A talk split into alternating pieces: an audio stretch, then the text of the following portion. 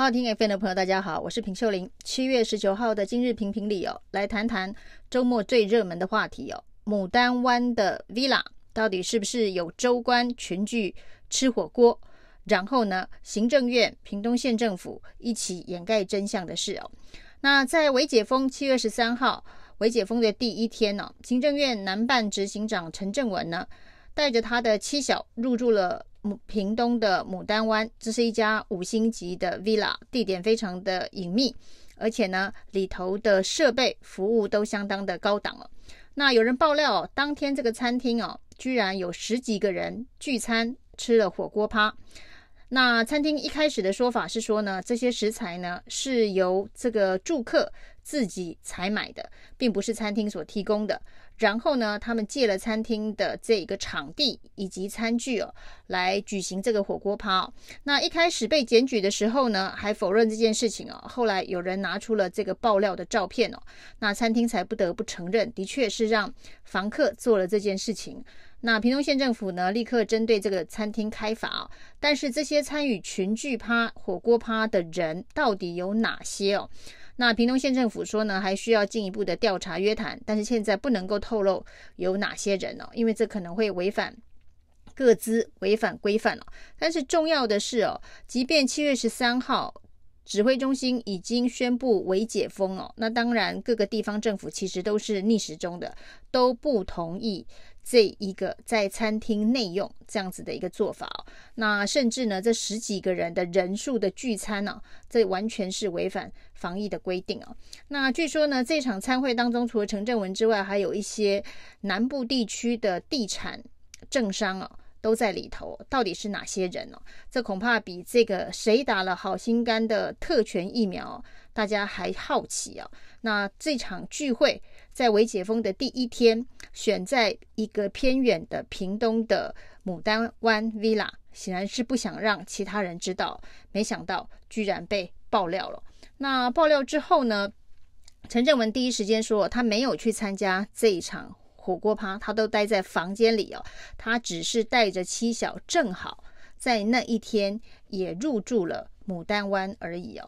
那他并没有参与，那他到底有没有参与哦？其实，在这个一连串真相追查的过程当中，有人爆料了一张照片哦。这张照片呢，他是坐在饭店的公共区域哦，没有戴口罩，跟其他朋友在聊天哦。那是不是一个非常放松，认为这是自己的人的场地的这样子的一个状况之下，没有戴着口罩聊天？那陈正文的说法是说呢，那是正要等着 check in 的时候呢，在这个拉比因为喝水，所以才拿下口罩。那目前还没有这个餐厅聚会的照片或是影片流出哦。那餐厅这边的说法是呢，当天的监视录影器的影带呢，并没有存档，所以现在无法提供哦。那一个餐厅五星级的这一个饭店，它的监视录影。一个礼拜的时间都不到，就已经完全没有存档了，这也是非常的奇怪，是不是？担心呢？这影片曝光可能会有后续的政治效应哦。那这个餐厅说没有影片哦，那这个行政院说陈正文的说法是只住宿，并没有参与这个聚会哦。那这件事情大家原本以为就要结案，那没想到呢，陈正文突然请辞，行政院立刻准予同意啊。那这件事情当然在舆论上面炸了锅。那陈正文的声明当中告诉大家说，他没有违反防疫规定哦。但是这件事情呢，造成了这一个长官的困扰、社会的纷扰，所以他还是要请辞哦。那行政院在最短的时间之内准辞了，但是大家还是想要知道这个真相啊，他到底有没有参加这一个？火锅趴违反相关的防疫规定啊，包括了陈正文，包括了行政院，包括了屏东县政府，恐怕还是得给大家一个交代哦，不是他请辞就可以结束哦。那这个突然请辞的动作，又强调说他没有违反防疫的规定哦，的确本身也是蛮矛盾的。如果呢，他是坚守防疫的规定。留在他自己的房内，并没有参与这样子的一个聚餐火锅趴的话，那他又为什么要请辞哦？是不是担心接下来可能会外流的，就是这场火锅趴的照片哦。那一旦照片打脸，说谎的事情曝光哦，那后续的政治效应、政治动荡恐怕还是会更大。但是现在呢，我们在防疫期间哦，这个三级防疫哦，大家对于这个戴口罩还有违反防疫规定的相关的要求哦，其实是非常的严格的。即便是已经现在确诊人数都已经降到两位数，甚至有时候到个位数哦，大家还是希望能够戴好口口罩，做好必要的隔离等等相关的防疫措施，还是要落实哦，那才能够把这个战果继续保持下去哦。那所以呢，这件事情必须有所交代哦。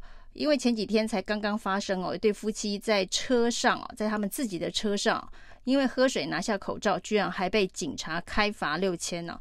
那这件事情呢，当然引起大家热烈讨论，这是不是有点太严格？那于是呢，这个陈时中还因此。而宣布哦，在这一个呃未解封进一步的状态之下呢，这个车上的同住家人是可以共同饮食的。但是，一部车上的同住家人能够共同饮食，也不过就是三到四人哦，跟这一个火锅趴哦，一次十几个，是四个、十八个，还是有程度跟规模上面的不一样哦。那所以呢，在这个车内喝水、脱口罩都要被罚六千哦。那甚至呢，在之前三级警戒比较紧张的时候，很多这个工地的工人根本就没有地方可以吃午餐哦，那还必须躲躲藏藏，时常会被检举脱口罩吃东西哦。那一些外送员呢，躲在楼梯间没有人的地方才能够吃他的午餐。这些新闻呢，时有所闻哦。大家对于三级警戒的牺牲，以及对于三级警戒的这个要求标准是这么高哦，那。自己身为行政高官哦，那也许他还是那第二类有打了这个第二类疫苗的中央与地方防疫官员哦，也许还是这些打过疫苗的中央级防疫或地方级防疫官员哦，结果呢，居然这么明显的违反防疫规定哦，跟一般大家所检举的小老百姓。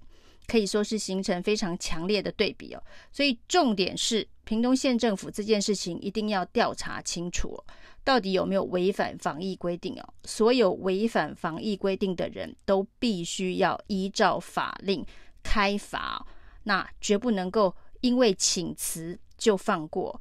到底有没有违反防疫规定？违反了防疫规定就开罚，这会让大家觉得这个王子犯法。与民同罪哦，那些之前被检举没有戴口罩而开罚的民众哦，才能够心服口服。以上是今天的评评理，谢谢收听，谢谢收听，请继续关注好好听 FM，并分享给您的好朋友。